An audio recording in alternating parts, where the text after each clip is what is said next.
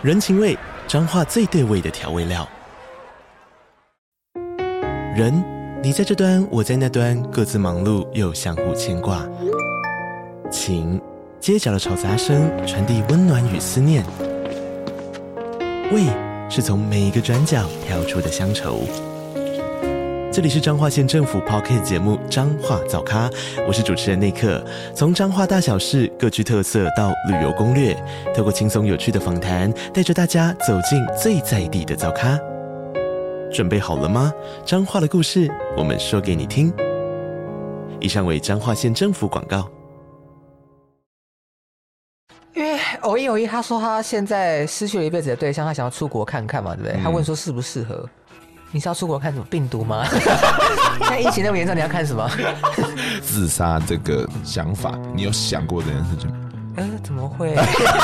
我给世界带来这么多光芒。真的假的？没有想过。哦，老实说，我老实讲，我有认真想过说，哎、欸，如果要死亡的话，哪一个死亡的方式比较不痛？但我从。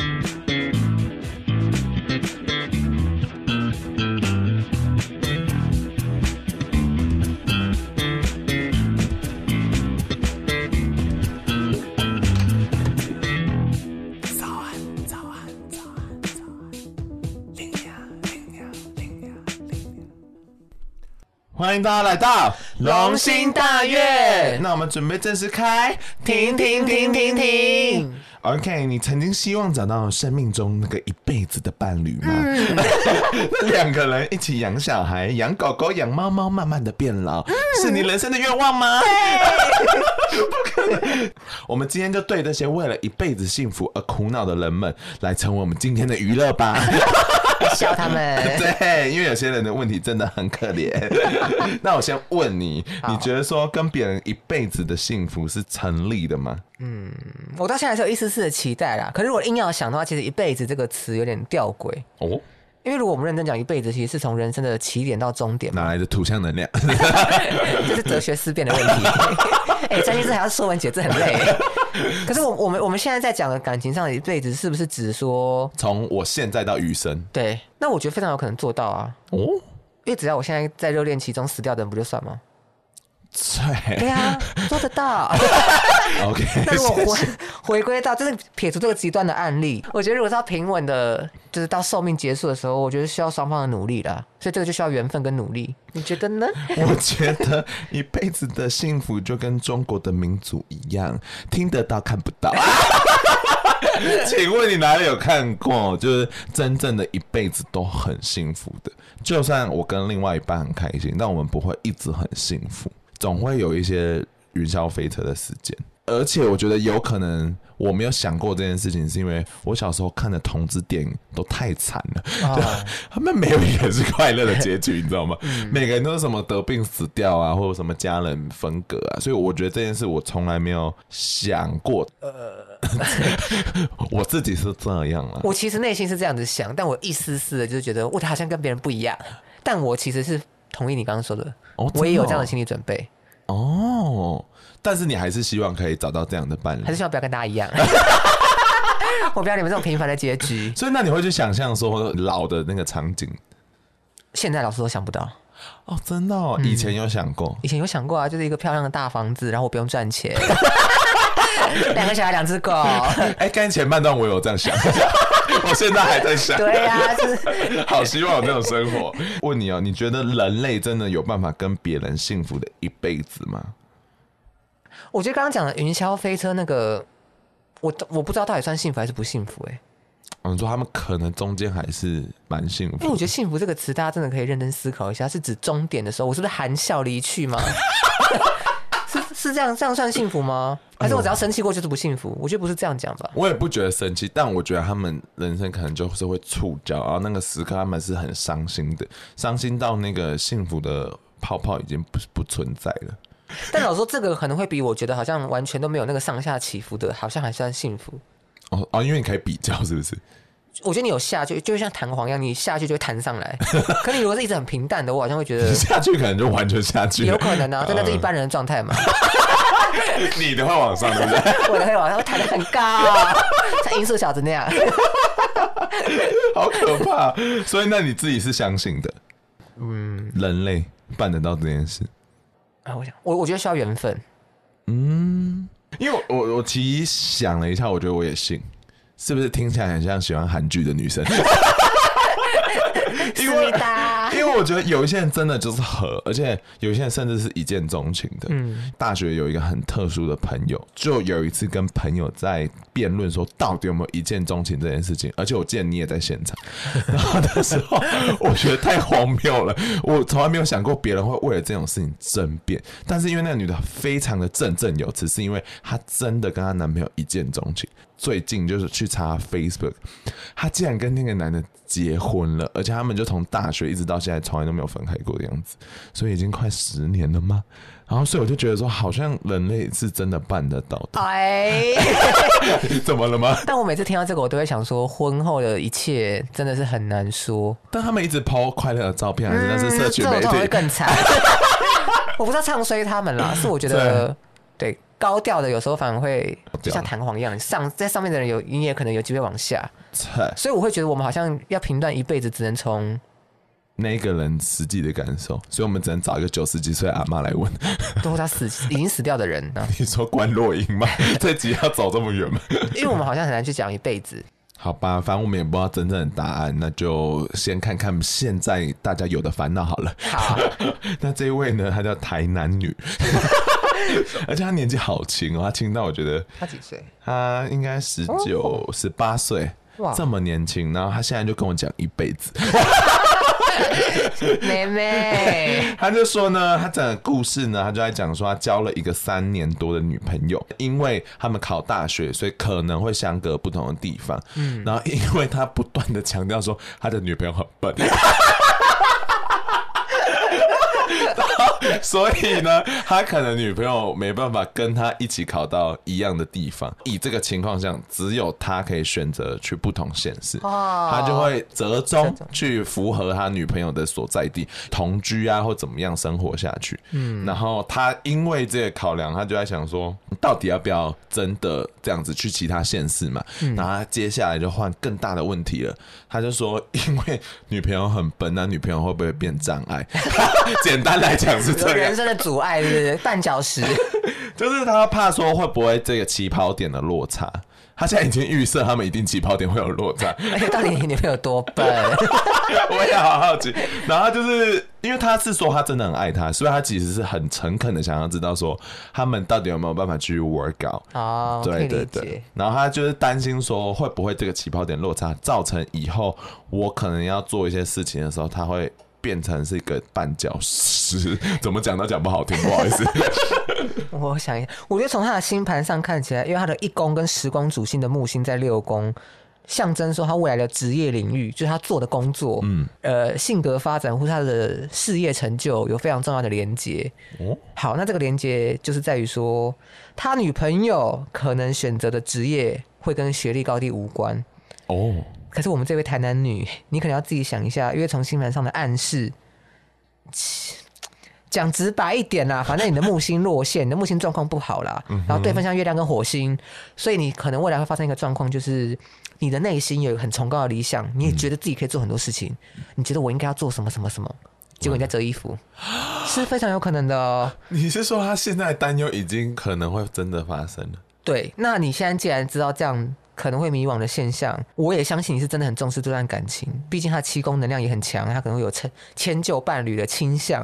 对，但是我还是建议他可以把觉得自己很有发展的这个企图心化作更实质的目标。你觉得你可以自己有更高的发展，你有更高的理想，那这个理想会化成什么职业？那如果这个职业需要什么样的学历，需要怎么样的背景才有办法做到这个职业？嗯。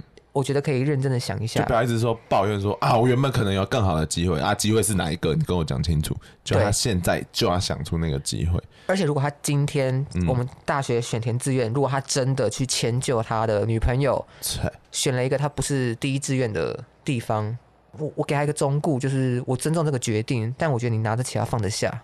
嗯，好厉害。对啊，你未来如果真的有什么，你都不要怨。嗯。因为这是你的选择，对啊，而且你你也不要怪你女朋友，是你自己选的，这非常重要。真的不要怪哦，因为我们今天才接触过类似的案例。请期待大概是三十。对啊，后面结束。好哦，我觉得他还有一个纠葛，是因为他好像跟家里的关系也没有那么好，所以他才会花这么多心思在这段关系上。嗯，所以那我自己好奇说，他有没有适合哪一个领域的工作？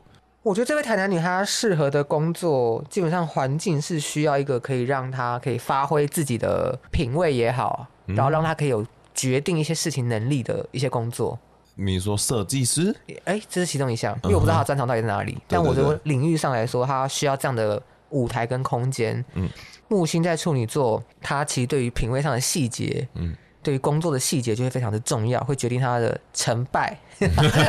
对。但如果你要我推荐的话，我会建议他可以去走可以展现他个人风格的职业。嗯，台南女希望加油，对，不要迁就。那我想要问说，你觉得别人的幸福是可能中断的吗？会啊，天王星如果突然发威就中断了。哇，我觉得是星盘的解释。天王星如果发威，你可能一觉醒来发现，哎、欸，枕边人感觉好像今天看起来就很急白，是有可能的。会不会可能就是他被杀？星盘看得出来吗？你说谋杀吗？对啊，谋杀在占星是一个很重要的分类哦。但我个人没有非常的透彻这个领域啦。嗯嗯嗯。但他是还在持续研究中的一个专题，就是被谋杀的人或者谋杀别人的杀手们，有可能看到的。对，是不是星盘中有一些迹象？所以我可以先看伴侣的星盘，以后会杀我的。或者他如果被杀，就可以拿遗产。都好重要。对，我觉得突然不爱这件事真的太说不准了。嗯。可能也是因为这种不确定性，才有很多人很害怕吧。所以大家才会追求一辈子啊。对啊，就想说我们要绑住你的感觉，才会结婚。但现在他们发现说婚姻开始没有用喽，很容易离婚哦。台湾其实很难离婚啊，但这是另外一个法律。台湾很难离婚吗？因为你要两个人都同意才能离婚啊。但台湾的离婚比例非常高，因为最后都会闹得很决裂，他们都要把缘分弄得很缘分断裂。你把它讲的好美哦。就这段缘分要到很断裂的时候，通常离婚才会就很难好聚好散。我觉得，好吧，善选对方喽。那接下来呢？这个女孩叫做偶一偶一。天哪！大家不要乱取名字。OK，她说她身为一个母胎单身，然后她在三十一岁交了一个处女座的男子，然后就努力哦，就是要跟对方就是走了一辈子。她知道这个几率非常的低，结果呢？还是真的失败了，所以他目前就是努力的在疗愈自己，然后迟迟的嗯没有办法放下对方，嗯，然后所以他就开始思考说，哎、欸，还是我就借机就跑出去国外好了，然 后去发展看看好了，会不会比较好？就我们刚才前面是一个对一辈子是有想象的，这个是尝试一辈子失败的男孩哎、欸、女孩，你觉得？因为偶一偶一，他说他现在失去了一辈子的对象，他想要出国看看嘛，对不对？他问说适不适合？你是要出国看什么病毒吗？现在疫情那么严重，你要看什么？就是工作机会啊，或看世界啊，I don't know。他的星盘中比较特别的相位是出国国外事务的九宫水星呢，它是处于一个空相位的状态。空相位就表示它没有跟其他行星有互动。哦，所以说，所以言下之意是你如果想要出国，我觉得可以啊，你可能会有一些出国方面的收获。可是我觉得它会跟你现在遇到的困困扰都无关。嗯，就你不要把它想扯在一起，它其实是无关的，它其实独立事件。就很像分手后，大家很想剪短头发，然后以为心情会变好，没有，那只是只是剪这个短发而已。对，然后回家就会发现，哎、欸，太短了，好像留长。那你觉得他适合哪一种对象啊？看他的星盘。哇，这位偶一偶一，嗯，他是少数，我一看就想说，你真的要结婚吗？嗯，你的恋爱好像会蛮坎坷的啦。哦，真的假的？因为他的月亮跟金星都受到非常多负相位的影响。那通常我可能就要会请偶有一回去想，他自己跟父母亲，或者是尤其是跟母亲的关系是处于一个什么样的状态？他在爱人跟被爱的感受上，从金星跟月亮看起来是有受到一些阻碍的。嗯，像这样的人容易有呃过度依赖的倾向，就是什么恋爱依存症，或者是。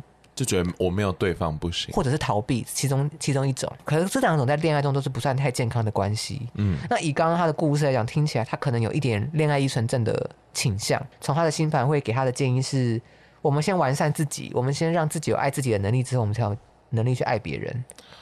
太难了，我跟你讲，他听不进去啊。他就觉得说，他可能小时候就缺失那一块，他就很想要在对方中找到啊。那我告诉你适合什么好了。你适合不要一个太委婉或者对方怪里怪气的人，然后对方要跟你一起共同稳定这段关系，两个人一起去做一些事情，这样这样的男性会比较符合你。哦，两个人一起去做一些事情，对，两个人愿意一起做一些事情，然后他也愿意让你依靠，嗯，对，然后他也有心想要稳固这段关系。因为有一个朋友就是玲玲，然后他之前来我们节目上，他就有分享呃，令人讨厌松子的一生。然后这部电影就是有一个女生，她就是非常疯狂的付出。然后玲玲呢，她到最后整部片看完，那个松子过这么凄惨，惨死街头，玲玲还是想跟松子一样，因为她说她就是这么喜欢为了对方而付出的一个人。她说。一百种人就有一百种选择，为什么我这个选择是不可以的？然后只是说对方也要能够明白，而且要珍惜我的付出的人，我觉得我才愿意为他付出。因为他以前可能付出的对象不珍惜，所以他就持续受伤嘛。所以我觉得他现在很蛮明确的目标，虽然不好找，但是我觉得他至少知道说不要再让自己受伤了。我觉得这是重要的。我也觉得是，而且其实，呃，占星或其他神秘学来说，其实到底可不可以人定胜天，人可不可以改变命运这件事情，都一直每个人有不同的想法嘛。嗯，所以假设我今天从星盘看到你是这样的人，那我到底会给你什么样的建议？是要你去改变吗？还是不改变呢？其实我自己是比较倾向命定论，所以我会觉得这个人，这是你的课题，你的个性就是这样。嗯，可是今天通常大家会来写信问问题，都是因为大家对于自己这样的自己觉得很迷惘，或者觉得。不满意，对啊，嗯，会想要改变的话，我就会可能从星盘中给你其他建议，去看怎么改变吧。嗯、但我觉得 算了，事在人为，就是努力让在这个情境下的你舒服一点。对，好像所以刚刚李明那个态度，我个人是非常非常喜欢的。嗯嗯嗯嗯，怎么做到底这样？希望那个哦，有你加油。那我想问你哦，你自己面对失去重要的东西，通常会怎么面对？先检讨别人或检讨社会啊？真的假的？是什么结构性的问题，害我失去了这些 人事物？不可能啊！其实我不知道什么叫失去重要的东西。哦，这个问题也很大哎。可以试举例吗？在写这一题，我有我想到的其实都是过去的恋情了。以往的我都会先怪自己，我会觉得说一定是我做错了什么，然后才让这个关系走到这一步。因为我觉得。大家否定这个答案的人都太愚蠢了。嗯，我一定做了什么吧？怎么可能？大家就跟我说不是你的错，我一定做了什么吧？大家，我肯定做了什么吧？可是就是大家很容易就想说，哎呀，安慰你说你一定没做错事。但我觉得你必须跟他讲的是说，关系是两个人的，所以其实你肯定做了什么，但对方也肯定做了什么。嗯，这是你们两个共同创造的一个过程。那个时期的我从小。培养到大的就是怪自己，怪自己。后来开始发现不是了嘛，所以我觉得至少我有个心态上的转变，嗯，是我在面对失去重要的东西的转变。所以我觉得我好像有变得让自己更舒服一点的倾向。所以恋爱的对象是重要的东西，重要的人，嗯、每一段都是吗？没有，没有每一段。谢谢。我觉得小时候在家里没有得到。应有的依存感好了，我觉得可能会跟刚才那个偶 因偶因有点像吧。你刚才笑他，因为我走过来可以笑他。那因为家里没有得到那种紧密的感觉，你会期望在伴侣中得到这种紧密感，嗯，所以你就会在这边一直疯狂的找啊。但是如果这个人其实不适合你，但你还是会希望他就是那一个人哦，多愚蠢啊！以前的我，然后就是在那个过程中，你就会把他视为很重要的，但其他在你生命中，说明真的只是一个过程。嗯嗯，就是我觉得重不重要，可能真的是你当下去怎么想这件事情。如果我今天就觉得我的摩托车超重要，因为它是我的然后发财工具，那我可能就会一直看着它。不需要摩托车的话，那就不重要了。对，嗯，因为没有什么东西。真的这么重要？就除了我之外，谢了。我是是真心的这样觉得。哦，真的吗？嗯、所以如果自杀这个想法，嗯、你有想过这件事情吗？呃，怎么会？我给世界带来这么多光芒，真的假的？没有想过。我、哦、老实说，我老实讲，我有认真想过说，哎、欸，如果要死亡的话，哪一个死亡的方式比较不痛？嗯、但我从来没有想过说要结束生命了。哦。吓到你们了吧？也不会吧，应该蛮少人会想要自认真的想自杀吧？我我这一题对我来讲蛮困难，但我也是一个很好的反思，就是面对失去重要的人事物会怎么面对。嗯、我可能会目前的想法会觉得所有事情对我来讲都是拿得起放得下，或是推给命运呢、啊，这是注定的 不是我的问题，也是有可能。因为我刚才讲的执着，就是我小时候觉得缺失，然后什么时候一直在寻找，对，然后那个时候就是很执着。可是现在我也是什么东西我都觉得就这样了。可是我相信很多听众朋友有啦，就是你们有很重视的人事物。好像还有一个哦，他叫 Aniki，是大哥吗？没有，是一个女孩哦。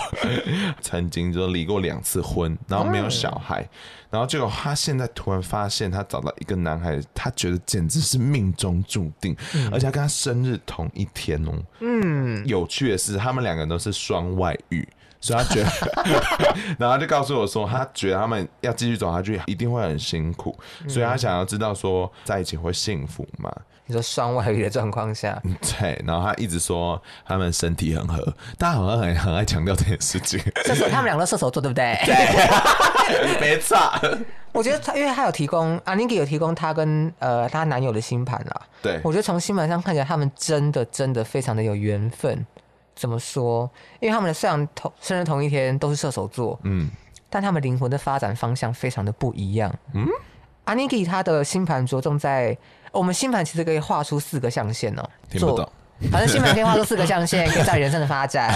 那阿尼基呢？他的星盘着重在二三象限，就是他比较重视他的灵魂，是希望可以跟他人的连接、跟他人的合作，来成就呃这一生的功课。嗯哼。可是她男友着重在一四象限，跟她完全相反。嗯。她男友是着重在自我意识的成长，或是对社会的连接跟对社会的贡献也好的这样的领域，所以他们的星盘其实灵魂的功课可以算是互补的。哦。所以其实算是蛮有缘分的哦。那我觉得他今天问了一个问题很玄妙，就是他说他们适不适合在一起？阿尼基可能要先理解说，你们双方承诺对方什么？嗯，你们双方追求一个稳定、共同支持的关系的话，嗯，那我我偷偷帮你看，她的男友是金星、摩羯六分像土星，嗯、我相信如果她的男友准备好的话，可以跨越土星给她的限制跟担忧。会给什么限制？土星会给她一个务实层面的，或是内心小时候缺乏的，嗯。的一些恐惧会让他拒绝承担责任哦，可是可是因为六分项的关系，我相信如果她男友准备好的时候，嗯，他会愿意为了这段感情去承担责任。嗯，如果在这个状况下，我就会认为他们蛮适合走下去。嗯嗯，所以也要等对方准备好。所以 Aniki 听起来是准备好的意思吗？？Aniki 的金星天蝎啊，会很需要情感上跟对方有个激情上的交流。嗯，一直强调他们性爱很合的话。那我就会回到刚刚的问题，就是他们双方有没有给互相承诺，嗯，以及他们的爱有没有责任？彼此之间到底要谈好怎么样的关系？我觉得有共识。我觉得他们对于什么双劈腿那个，我倒是觉得还好。我也觉得还好，因为她男友的火星四分像木星，又四分像土星，反正她在快乐扩张、往外扩张之余，其实伴随的就是，也许会有后悔，也许会有压力。那如果你们愿意讲清楚的话，就蛮容易走一辈子的。走一辈子也不不好说，但我觉得他们会适合走在一起了。